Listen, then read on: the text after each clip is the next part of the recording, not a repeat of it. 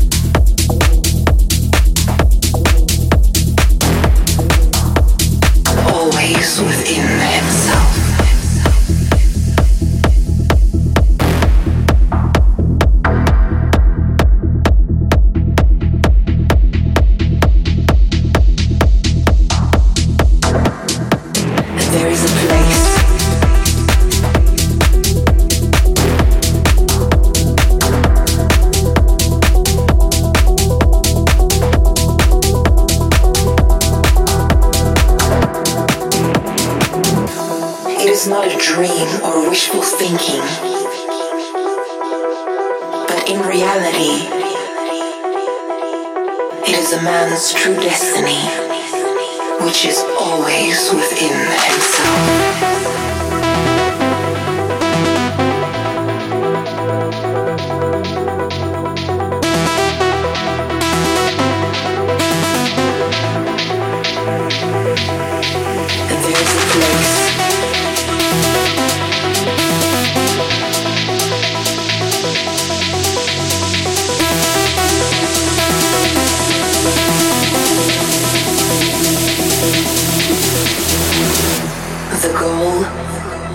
Find your way through the clutter and bring your inner world